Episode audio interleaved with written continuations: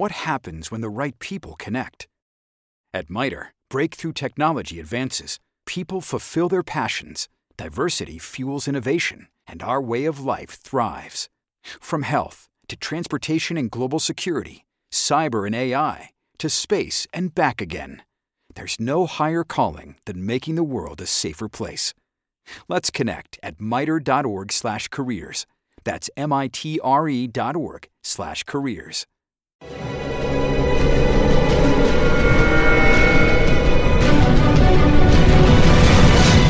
Yo documental.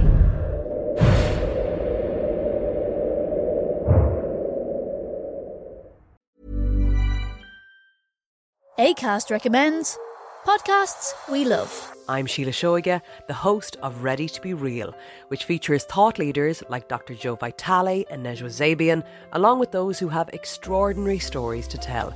And I also speak to experts on topics as varied as sleep, relationships, aging, folklore, grief, sex, and spirituality. So, for honest and compelling conversations, new episodes of Ready to Be Real release every week, wherever you get your podcasts. ACAST is home to the world's best podcasts, including the critically acclaimed West Cork and the one you're listening to right now.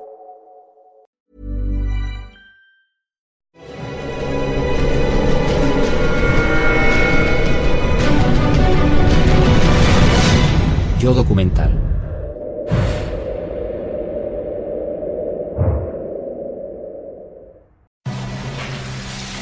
El capitán Frank Worsley.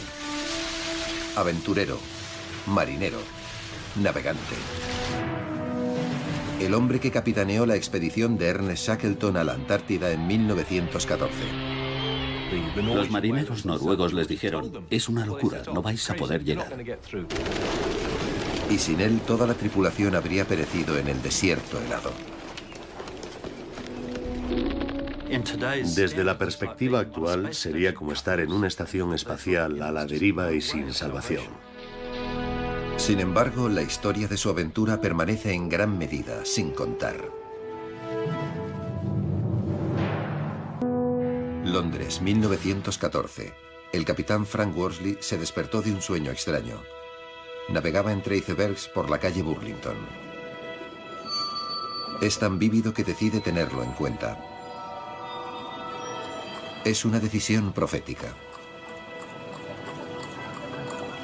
En la calle Burlington, Worsley se encuentra al conocido explorador Sir Ernest Shackleton, que está contratando a la tripulación para una expedición que cruzará el continente antártico. Un viaje que no se ha intentado jamás. Los primeros exploradores fueron como los astronautas de su época. Para el capitán Frank Worsley, su vida fue una aventura y la Antártida la última frontera. Una oportunidad que no podía perderse. Shackleton había estado dos veces en la Antártida. Se quedó a un paso del Polo Sur en 1909, por lo que fue nombrado caballero. Fue muy famoso. Enormemente ambicioso y con un gran ego. Un explorador. Un aventurero. Worsley impresiona al famoso explorador. Worsley rezumaba entusiasmo por las cosas. Y creo que Shackleton reconoció en él a alguien que animaría enormemente a una expedición. Tenía muy buenos antecedentes como capitán. Contaba con 25 años de experiencia en el mar. Había navegado por casi todos los océanos y Shackleton contrató a Frank Worsley de inmediato como capitán del barco. La expedición de Shackleton avivó el espíritu aventurero de Worsley. Un puesto ballenero de Georgia del Sur fue la última parada antes de zarpar rumbo a la costa antártica. Desde allí un equipo de seis hombres intentó cruzar la Antártida por el Polo Sur. A principios del siglo XX, la Antártida era la siguiente gran frontera. Era un enorme territorio desconocido, esperando a ser explorado. Amundsen llegó al Polo Sur en 1911. Scott lo hizo en 1912 y murió. Cruzar la Antártida era el último gran desafío en el último confín de la Tierra. El 26 de octubre de 1914 zarpó el Endurance, el barco de la expedición.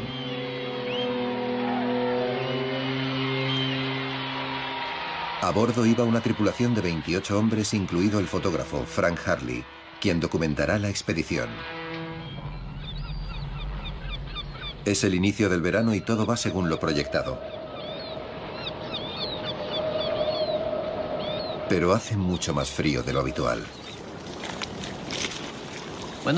En Georgia del Sur, los noruegos advirtieron a Shackleton de que el estado del hielo hacia el sur era peor de lo normal y le aconsejaron con vehemencia que no fuera.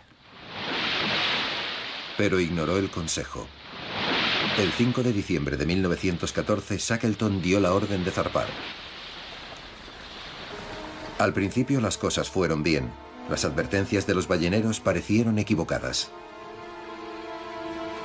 Pero pasados tres días y 1.600 kilómetros más al norte de lo esperado, el Endurance encuentra témpanos de hielo.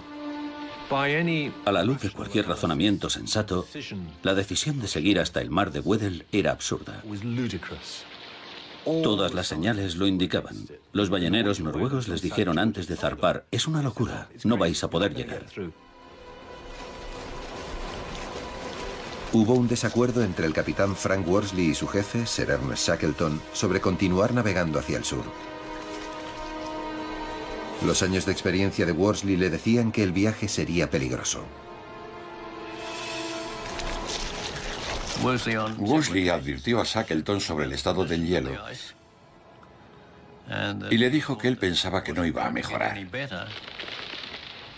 Pero Shackleton decidió continuar. Hay que poner en contexto de dónde procedía Shackleton. Estaba desesperado por evadirse de su realidad. Mantenía públicamente una aventura con una actriz norteamericana, por lo que la vida en su casa no podía ser muy tranquila.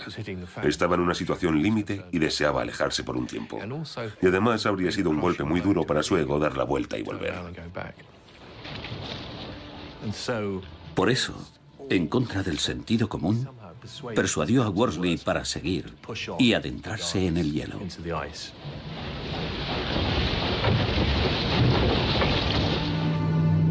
Sortear los témpanos de hielo es difícil. La expedición comenzó a retrasarse en su programa. Pero el cruce planeado del continente solo podía lograrse durante el verano antártico. La idea de Worsley era bajar a tierra a la primera oportunidad. Pero para acortar el viaje por tierra, Shackleton decidió continuar lo más posible hacia el sur. Shackleton no quiso ir hasta un punto de la costa que pudieron ver y siguió adelante. Y Worsley, por supuesto, no tenía mucha autoridad ante la ambiciosa naturaleza del sueño de Shackleton de cruzar el continente. Es la segunda vez que Shackleton decide ignorar el consejo de su capitán. Una decisión que tendrá graves consecuencias. A falta de solo 96 kilómetros para llegar a su destino, el avance se detuvo por completo. El hielo se cerró alrededor del Endurance. Estaban en pleno verano, pero el mar de hielo se extendía hasta donde alcanzaba la vista. Worsley jamás criticó a Shackleton por meterlos en esta terrible situación. Parecía sentirse inclinado a ver las cosas con optimismo.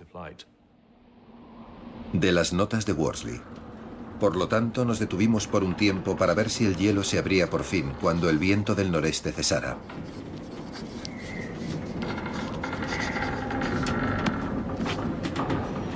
Pero el hielo no se abrió.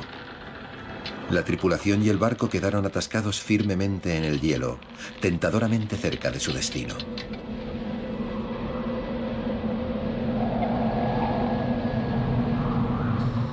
Creyeron que era solo una espera temporal.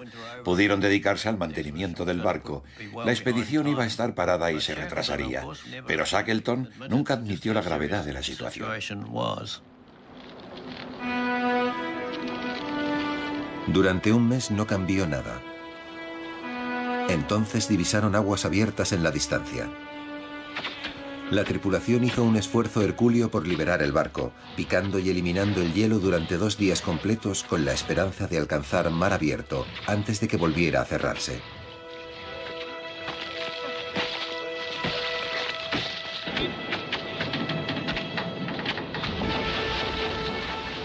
Worsley pilotó a toda máquina hacia adelante en el hielo.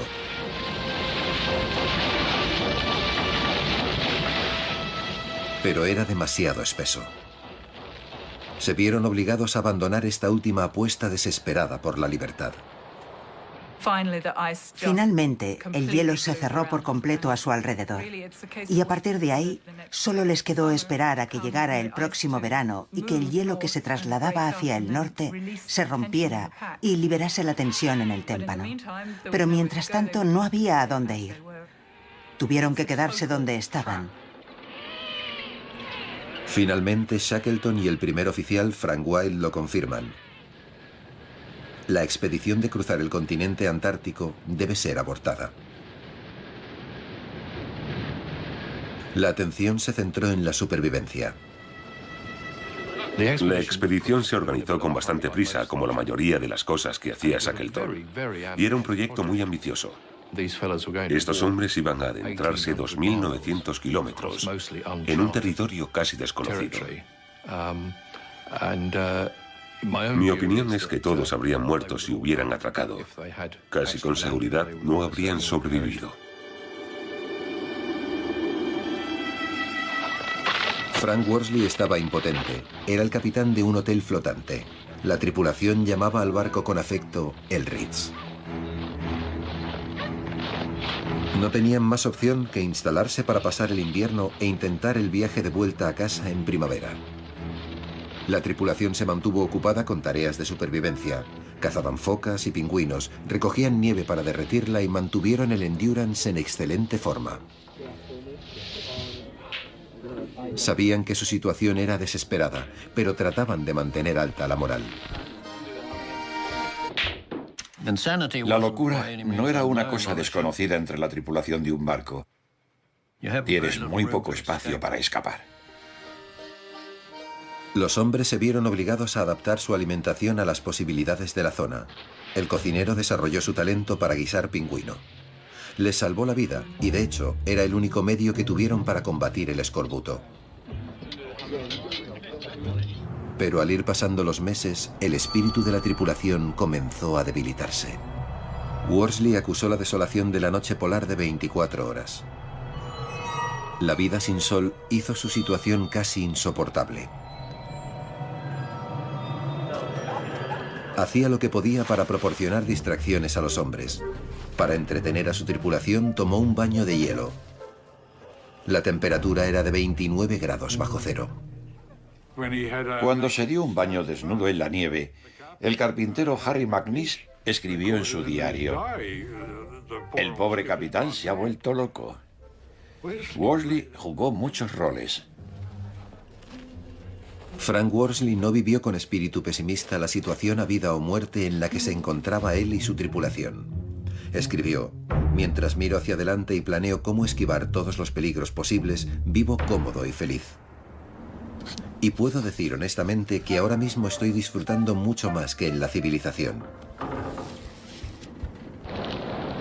Worsley continuó trazando la posición del Endurance. Aunque el barco estaba atrapado en el hielo, él sabía que se movía.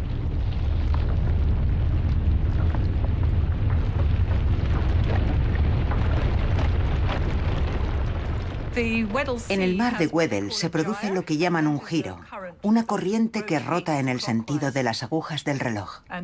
Y medir ese giro era algo que el capitán Worsley hizo continuamente. Aunque el barco estuviera en el hielo, navegaba y él mantuvo el registro de dónde estaba en cada momento.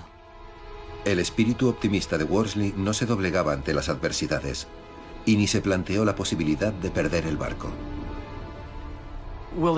Aunque estos témpanos de hielo son muy grandes, continúan moviéndose en el giro. A veces van a la deriva unos sobre otros. La presión aumenta y aumenta.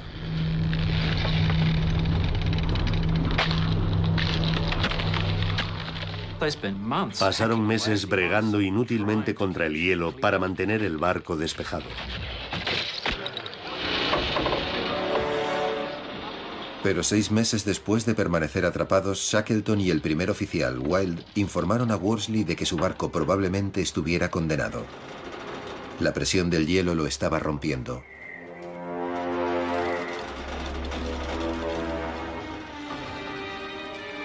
Worsley escribió, mi barco estaba siendo destruido y yo no podía hacer nada por salvarlo.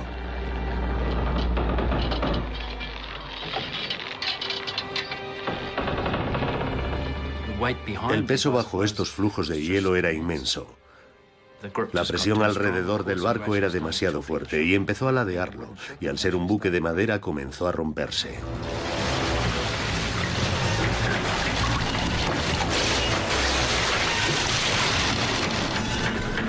Podía partirse en cualquier momento. Era una situación aterradora.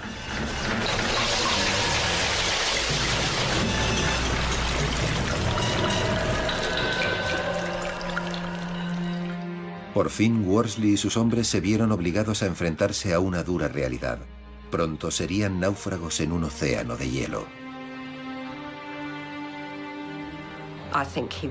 Creo que sufrió enormemente al saber que iba a perderlo. No solo como capitán que pierde su barco, sino por la situación en la que se quedaban. Y creo que era consciente de que si perdían el barco, muy probablemente murieran. El 27 de octubre de 1915, casi un año después de su partida hacia el sur, la tripulación se vio obligada a abandonar el barco. Verse de pronto arrojados en el hielo sin contar ya con la seguridad del barco sería una gran conmoción. Debió de ser increíblemente duro para ellos. La posibilidad de que todos podían morir por congelación en aquel mundo polar se convirtió en una cruel realidad. Desde una perspectiva actual, sería como estar a la deriva en una estación espacial y sin salvación. Habían salido de este planeta.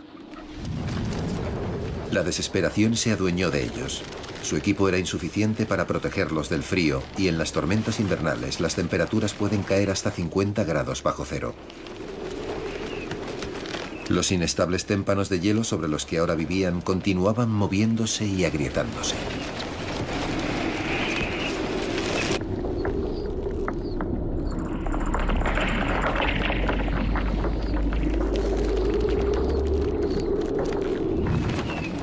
Imaginen a ese grupo de hombres sobre una corteza de hielo fina, tal vez de 91 centímetros de espesor, sobre un océano de 150, de 1500 metros de profundidad.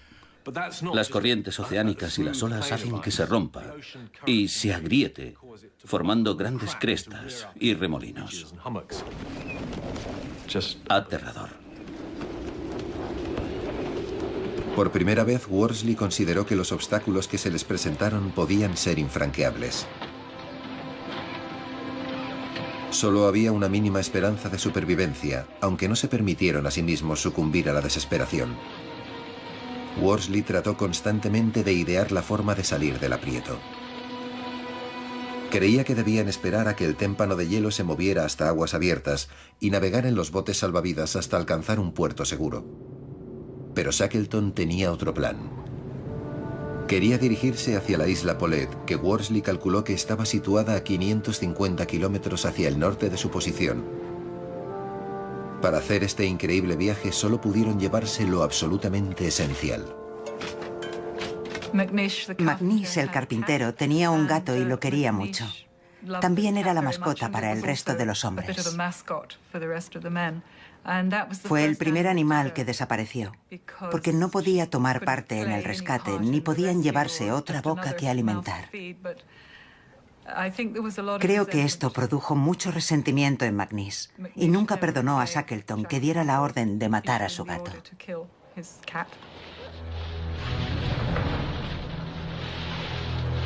El plan de Shackleton requería que los hombres arrastraran los botes salvavidas hasta el mar abierto.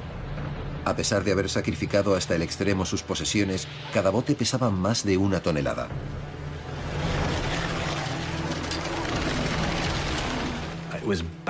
Fue un trabajo agotador. Los arrastraron a través del hielo ondulante. Recorrían quizá un kilómetro y medio al día. Y con frecuencia las corrientes oceánicas los arrastraban ese kilómetro y medio hacia atrás.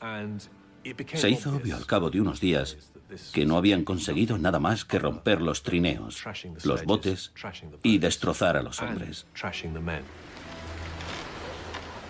Shackleton al final tuvo que admitirlo. Sí, fue una idea descabellada. Quedémonos quietos y esperemos a ver a dónde nos llevan las corrientes del océano. El intento de Shackleton de alcanzar la isla Polet fue un fracaso y retomaron la idea original de Worsley.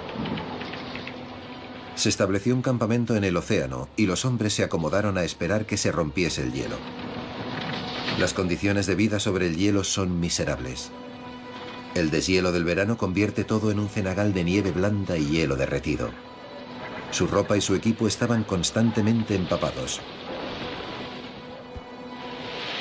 Aún tenían a la vista el Endurance y solo pudieron observar impotentes cómo se rompió el barco.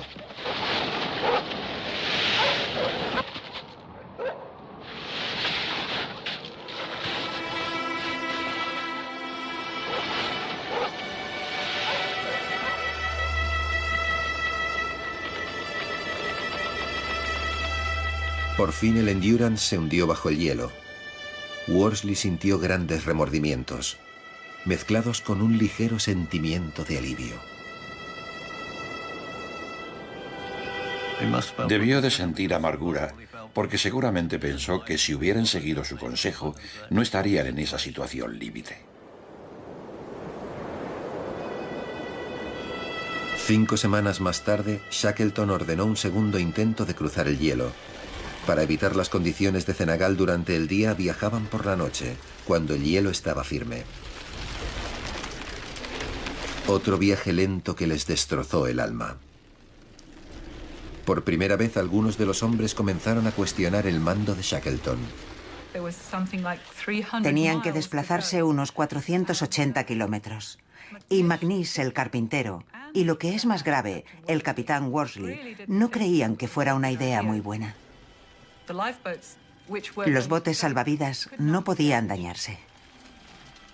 Tras una semana de avance, Harry McNeese, el carpintero, y un marinero viejo y sarcástico que siempre había criticado el liderazgo de Shackleton, organizaron un motín y dijeron, es una locura, no deberíamos estar haciendo esto.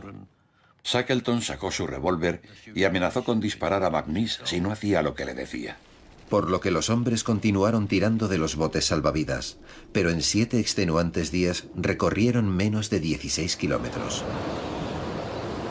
Worsley le explicó a Shackleton que a este ritmo su viaje duraría al menos un año. Continuar significaría una muerte segura. Una vez más se detienen a esperar que el hielo los transporte a aguas abiertas, Establecen un nuevo hogar. Campamento Paciencia.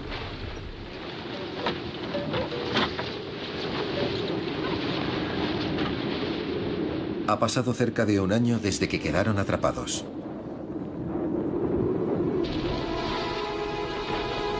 Hay un creciente sentimiento de desesperación. La vida en tierra firme es un recuerdo lejano. Ante la inminente muerte por hambre ya no pueden dar de comer a los perros y no tienen otra opción más que dispararles y comérselos. Esta es una decisión tan perturbadora que se sienten peor que ante cualquier otra cosa que los hombres hayan tenido que soportar hasta ahora.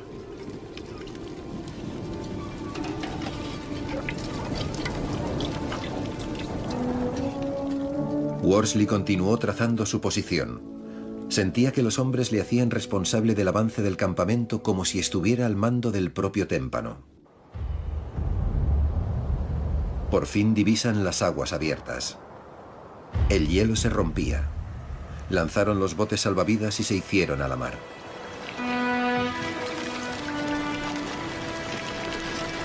Pero aquellos 15 meses en el hielo les hicieron perder a algunos hombres su sentido del equilibrio en el mar.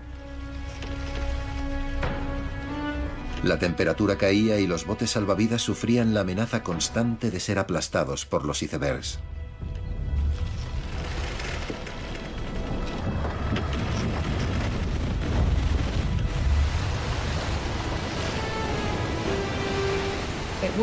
Tuvo que haber sido tremendamente difícil, porque todavía no estaban en el mar abierto. Después de afrontar todos los peligros del hielo, ahora no podían perder la fe en el capitán Worsley. Worsley navegó y dirigió su propio bote, el Dudley Docker, guiando a los otros dos hacia su destino. Shackleton era el hombre de los grandes proyectos, pero respecto a los botes pequeños, Worsley tenía mucha más experiencia y, por supuesto, sabía navegar.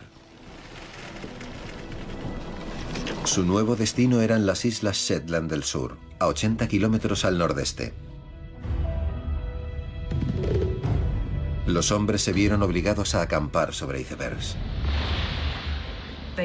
Estaban debilitados por la falta de sueño y calor y por la mala alimentación. Y algunos además estaban mareados. Su supervivencia pendía de un hilo. Dependían del capitán Worsley para que les guiase. Este necesitaba hacer observaciones del sol con su sextante para navegar. Asediados por el mal tiempo, hizo sus cálculos basándose en meros vistazos del sol.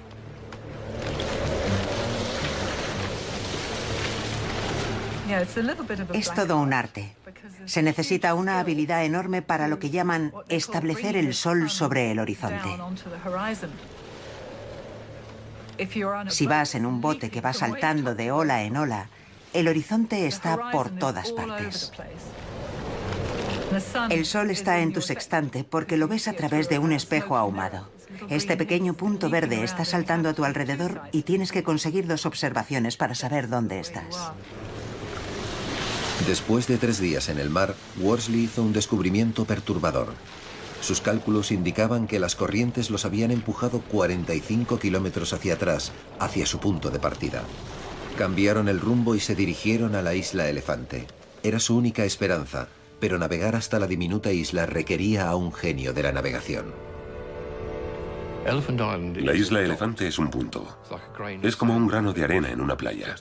Es un trozo de roca que sobresale del océano.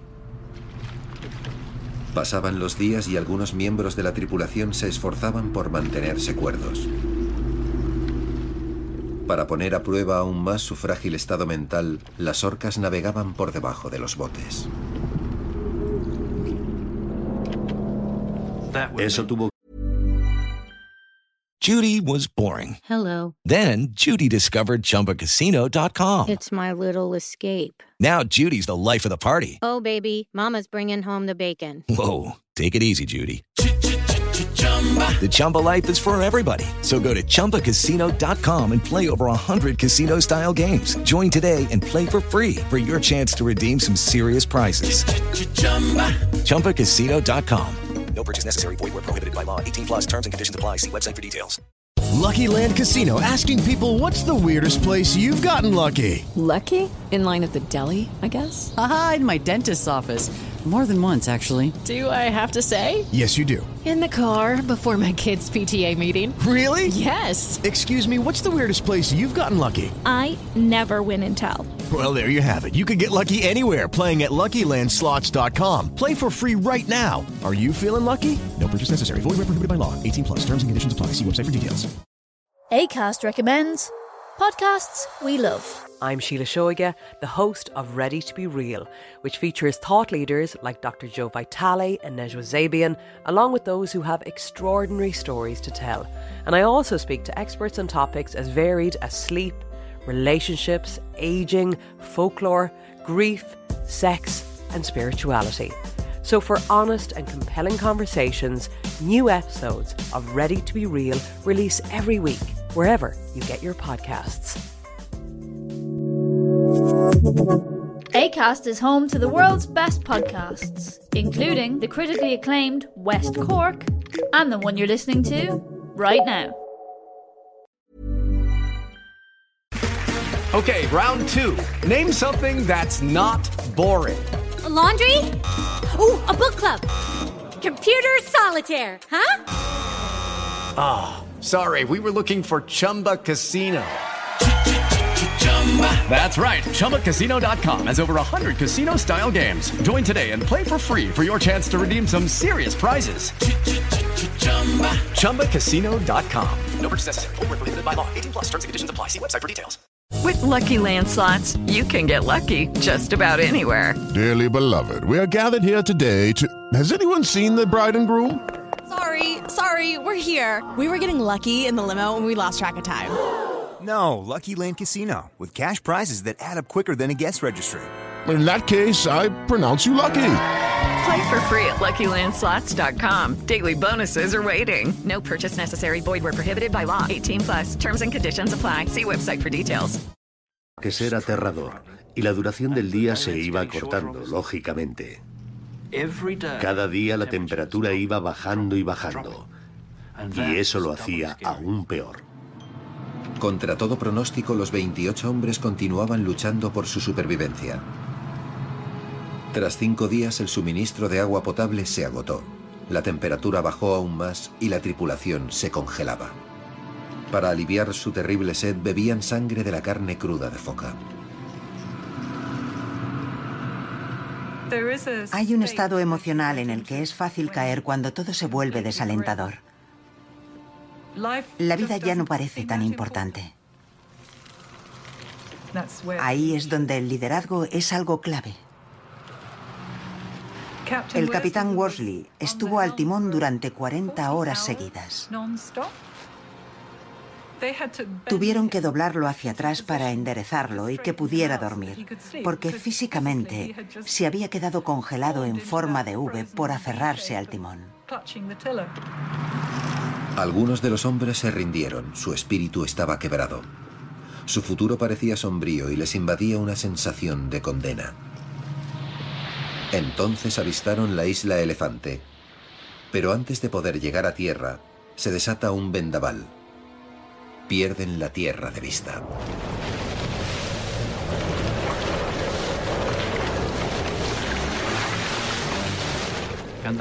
Y entonces Worsley utilizó su genio náutico.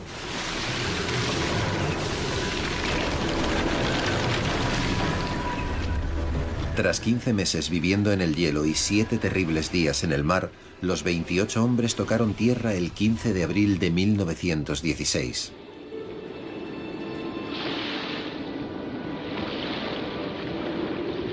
Que llegaran hasta allí sin perder a nadie fue un milagro. Tras su casi inimaginable experiencia, este trozo de roca deshabitado y desolado les pareció algo caído del cielo. Shackleton felicitó a Worsley y disfrutaron de una breve sensación de alegría pura. Pero aún estaban lejos de la seguridad. La mayor parte de la isla está rodeada de acantilados de 30 metros de altura y glaciares que bajan directamente al mar. Es un lugar increíblemente violento. La isla es uno de los lugares más inhóspitos de la Tierra. Shackleton, Worsley y el primer oficial Wilde discutieron sus opciones. Su única esperanza era una misión de rescate. Worsley intentó persuadir a Shackleton para que se quedara atrás con los hombres. Shackleton se negó. En su lugar se quedó Wilde. Worsley había hecho sus planes antes en el hielo, incluso antes de que se hundiera el Endurance. Había estado planeando contingencias, posibilidades. Había calculado distancias pensando en cómo iban a escapar de este terrible aprieto. En la carta de navegación, el asentamiento más cercano era Port Stanley, en las Islas Malvinas. Pero Worsley calculó que los vientos favorecían la navegación hacia Georgia del Sur, a 1.280 kilómetros al nordeste. Su destino, el puesto ballenero que visitaron en su camino hacia el Antártico. Shackleton resumió el plan. Tenía muy claro que este viaje sería más difícil y duro que todo lo experimentado hasta ahora. Las posibilidades de éxito eran abrumadoramente pequeñas.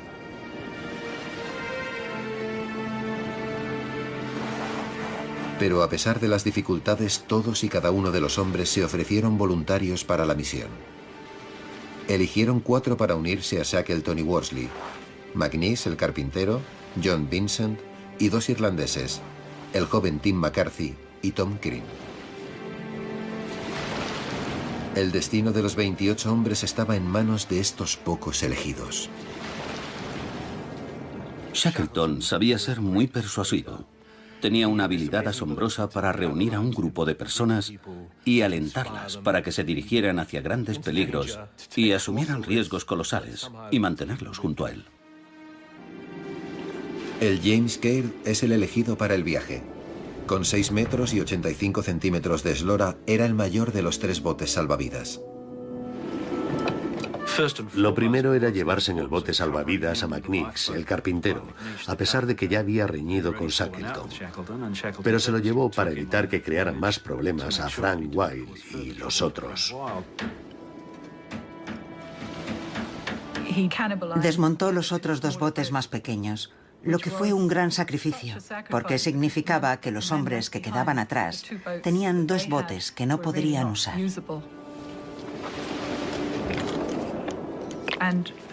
Y lastraron su bote con mucho más peso.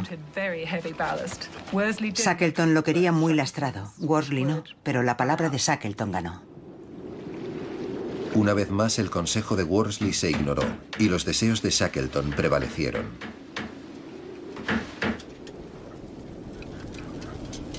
La noche anterior a la partida del equipo de rescate, Worsley, Shackleton y todos los hombres lo celebraron con vino hecho de jengibre, azúcar y alcohol metílico.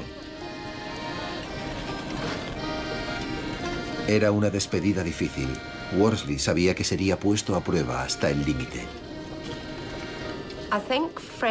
Creo que Frank Worsley sabía que era algo muy arriesgado.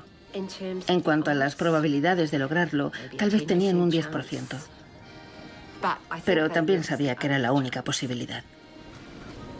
El destino de todos estaba ahora en manos de Worsley y de esta improbable misión de rescate.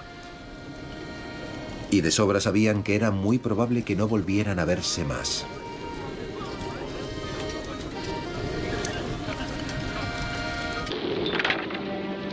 El 24 de abril de 1916 votaron el James Caird. Los hombres que quedaron atrás en la desolada isla Elefante estaban condenados a aguardar y a esperar, sin modo alguno de saber el progreso de su rescate. El primer oficial Wilde tenía una tarea difícil. Su papel podría reducirse a una prevención de suicidios. Worsley escribe, era consciente de que no importaba qué adversidad enfrentáramos, nos estábamos embarcando en una aventura.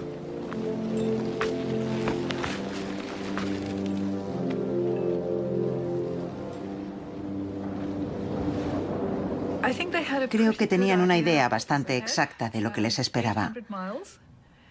1.280 kilómetros del peor océano del mundo en invierno. Tener que atravesar mucho hielo, mucha niebla, lo que significaba dificultad para ver y saber dónde estaban. Y tras navegar 1.280 kilómetros, dar con una isla de solo 160 kilómetros de longitud era algo bastante improbable. A la caída de la noche quedaron lejos del hielo que rodeaba a la isla Elefante. Pero el estado del James Caird era mucho peor de lo que esperaban. El lastre extra que Shackleton ordenó colocar hace que el Caird navegue muy bajo y el mar helado se estrella contra el diminuto bote, empapando a la tripulación. Worsley escribió, Bajo cubierta cualquier esperanza de refugiarse de las condiciones húmedas y heladas se desvaneció. El espacio abarrotado de cosas nos obliga a tumbarnos sobre las rocas del lastre y todo parecía confirmar que iba a ser un viaje arduo. En este momento crucial, Shackleton admite su falta de experiencia en botes pequeños. Depende de Worsley ponerlos a salvo. Shackleton le confesó a Worsley, no sé nada de botes pequeños. Nunca he estado en esta situación. Cuento con usted. Creo que Worsley ya lo sabía. Sus vidas dependían enteramente de Worsley, mientras el océano se lanzaba con fuerza contra la tripulación y su diminuto barco. Durante tres días, Worsley fue incapaz de hacer una observación del Sol. Al cuarto día lo consiguió y gritó los resultados a Shackleton, que estaba abajo.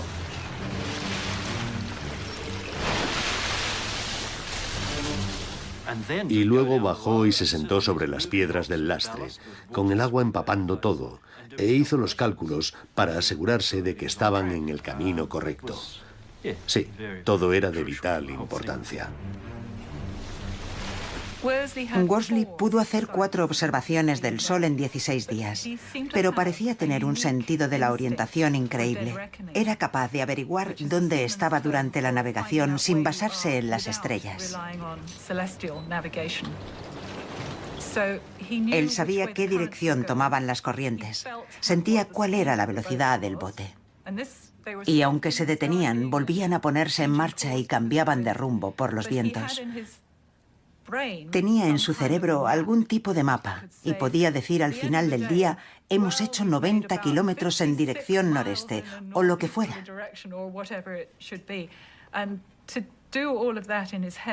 Y hacer todo esto de cabeza es un don mucho mayor que una ciencia.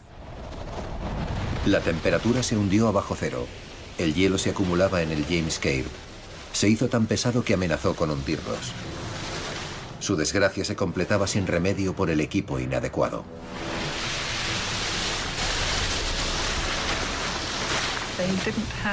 No tenían ropa adecuada. No tenían botas para navegar ni guantes impermeables. Estaban en un bote que se encaramaba sobre olas de hasta seis metros. Pudieron haber perdido con mucha facilidad a un hombre. Las condiciones eran tan extremas que cada hombre solo podía trabajar en cubierta durante unos pocos minutos seguidos. Debía de dolerles mucho el cuerpo. El poco descanso que tenían lo hacían tumbándose sobre piedras.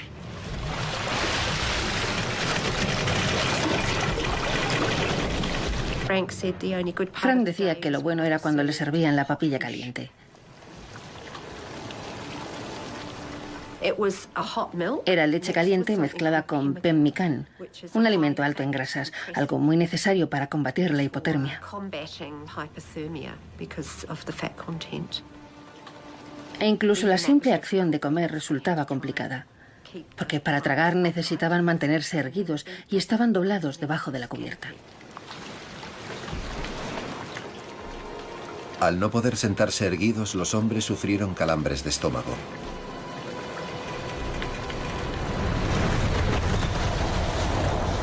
Durante la segunda semana la preocupación de Worsley por su tripulación aumentó. Tenían las manos y las rodillas en carne viva de tanto arrastrarse sobre las piedras del lastre y los miembros hinchados. Estaban cubiertos de llagas. Shackleton cuidó de sus compañeros admirablemente, pero sobre todo dependían de las habilidades náuticas de Worsley. Sus sacos de dormir de piel de reno estaban tan empapados de agua salada que el pelo se desprendió de la piel. Los tenían en la comida y en la boca. La incomodidad era extraordinaria, por no mencionar el frío. No consiguieron llegar a sentir algo de calor. Aquella situación tocó fondo cuando descubrieron que uno de los barriles lleno de agua potable tenía una fuga. Ya no era agua potable, era una mezcla salada. Todo se ponía en su contra. Magnis sufre un grave congelamiento por exposición al frío. Vincent parece haber perdido la voluntad de vivir. Estaban en un bote como el James Kerr, difícil de dirigir, con el lastre moviéndose continuamente y golpeados por olas que podían haber terminado con ellos en segundos.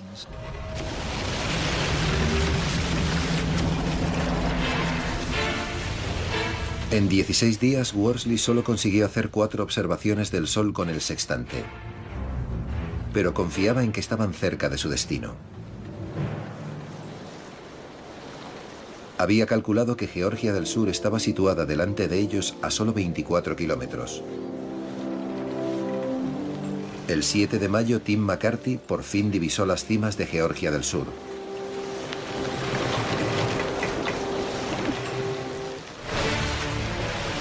Pero una vez más el destino jugó en su contra. El tiempo cambió.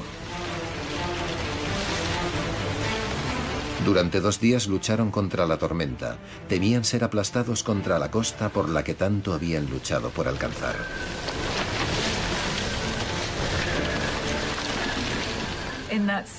En esta misma tormenta se produjo un huracán con una fuerza tal que hundió un barco de vapor de 500 toneladas que iba hacia Georgia del Sur y desapareció sin dejar rastro.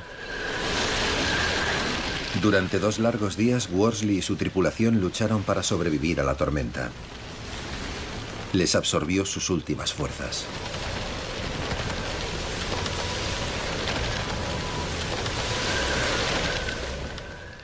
Si eran arrastrados más allá de Georgia del Sur sería el fin. Sabían que tenían que tomar tierra lo más rápido que pudieran. Atracaron en un lugar al que llamaron Cave Cove. Los 20 años o más de experiencia de Frank navegando en botes pequeños en Nueva Zelanda fueron cruciales. Una obra maestra de la navegación sin duda. Pusieron los pies sobre tierra firme, no en la playita de la helada y rocosa isla Elefante. Tuvieron que pasar unos cuantos días recuperando fuerzas porque aún tenían que salvar a otros 22 hombres. Pero ese momento de alegría no era el final de la historia.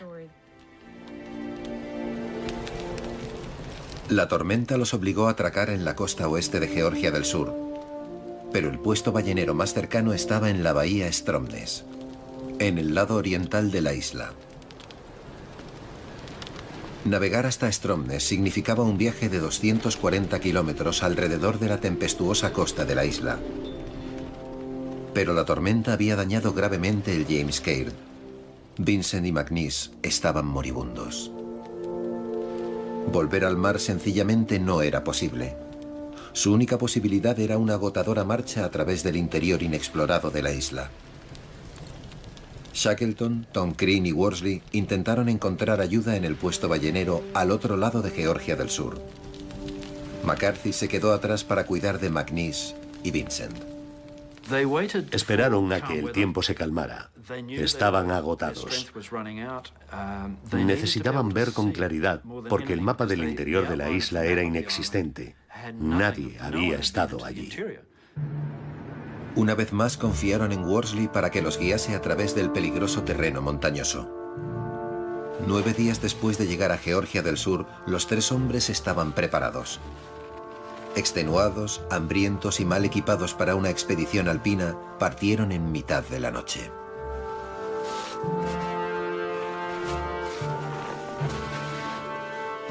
Llevaban una cuerda de dos metros y medio, pero no tenían piolets. Llevaban azuelas de carpintero con las que podían ayudarse, pero... Y llevaban tornillos del bote salvavidas clavados en las suelas de los zapatos, a modo de crampones para agarrarse al hielo, pero no eran montañeros, unas condiciones terribles. Encontrar la ruta en estas condiciones era agotador. Nadie había cruzado la isla nunca y las montañas que tenían delante se alzaban unos 2.740 metros.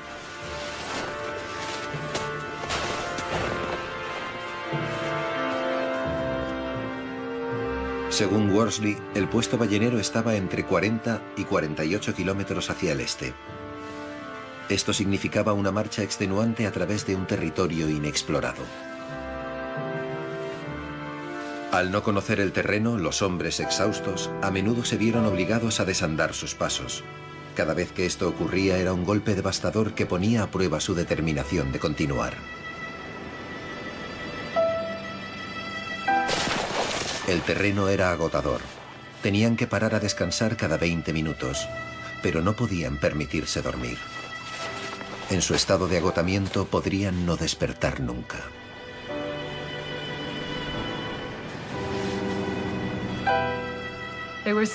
Una vez, Shackleton les dijo que les daba media hora para descansar. Durmieron cinco minutos y los despertó diciéndoles que había pasado la media hora porque tuvo miedo de no poder despertarlos más.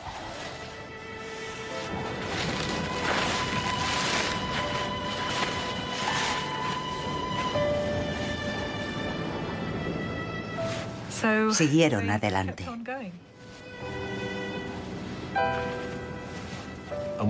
Cuando atraviesas un glaciar ayudándote con cuerdas, la gente no mantiene la misma velocidad y se tropiezan, se gritan y se lanzan juramentos unos a otros.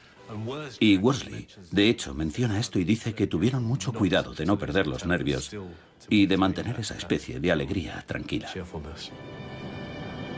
Dieciséis largas horas después de partir alcanzaron el borde de un precipicio. Con escasez de tiempo e incapaces de volver, tomaron una difícil decisión.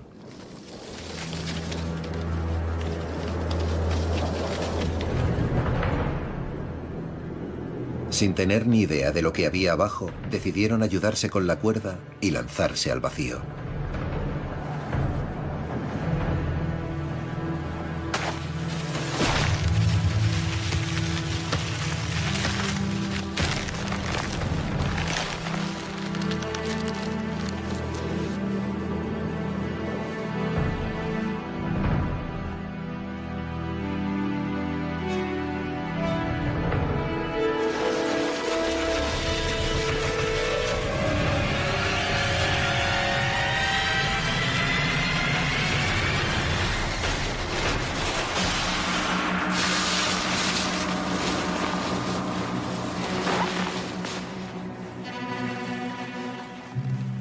Embargo, una vez más los hombres consiguieron engañar a la muerte. Esto los motivó, pero aún les quedaba otra cordillera por cruzar. Se quedaron sin queroseno. Tomaron la última papilla. El tiempo se acababa para los rescatadores.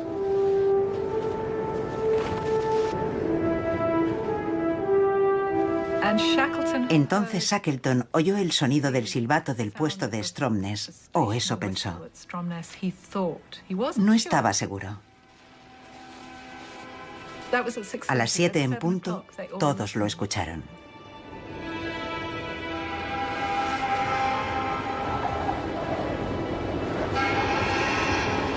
Y ahí estaba otra vez, el silbato que llamaba al trabajo. Era el primer sonido en 17 meses que no había sido generado por ellos mismos. Tras una marcha de 36 horas a través de las montañas, medio congelados y apenas conscientes, llegaron al puesto ballenero.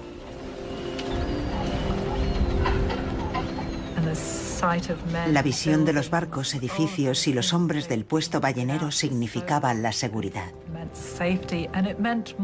Y significaba el rescate y la salvación de los otros 22 hombres, pues el peso de tener sus vidas en sus manos fue lo que hizo seguir andando a Shackleton, Worsley y Crean. Aquella noche Worsley no se detuvo a descansar. No se detuvo a disfrutar del hecho de haber completado este viaje. Se dio la vuelta y se fue a recoger a sus tres compañeros del James Cale. Y en cuanto pudieron organizar un equipo de rescate para los hombres que habían dejado en la isla Elefante, Worsley y Shackleton partieron de nuevo. Pero las condiciones les obligaron a abandonar tres distintos intentos. Fue una frustración gigantesca para Shackleton. Los barcos eran demasiado pequeños e inseguros para navegar por las aguas heladas. Intentó conseguir ayuda de Gran Bretaña. Nadie quiso prestársela. Shackleton sabía que los hombres varados en la isla Elefante debían de estar en un estado terrible. Temía que si morían sería acusado de haberlos abandonado. Partieron en un cuarto intento, esta vez en un pequeño barco chileno, el Yelcho. En esta ocasión el hielo cedió y echaron el ancla frente a la isla. Habían pasado 128 días desde que abandonaron sus orillas. Después de pasar el invierno en un trozo de roca en medio del océano, parecía improbable que sus compañeros hubieran sobrevivido. La roca podía haber sido totalmente arrasada durante las tormentas del invierno. No hay duda de que muy bien podría no haber supervivientes. Vieron a un grupo de hombres congregándose en la playa, saliendo de sus refugios improvisados.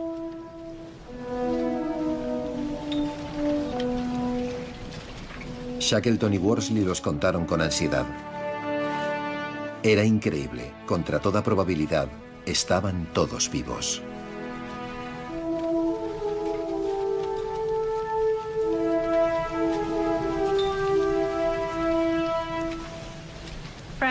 Frank nunca perdió la esperanza. Alguien dijo una vez, no nació para ahogarse. Llevarlos a casa era responsabilidad de Shackleton como líder. Pero sin Frank Worsley no lo hubiera conseguido. Todo el mérito se le adjudicó a Shackleton. Era ese tipo de hombre. Pero sin ninguna duda, no podría haberlo conseguido sin Frank Worsley.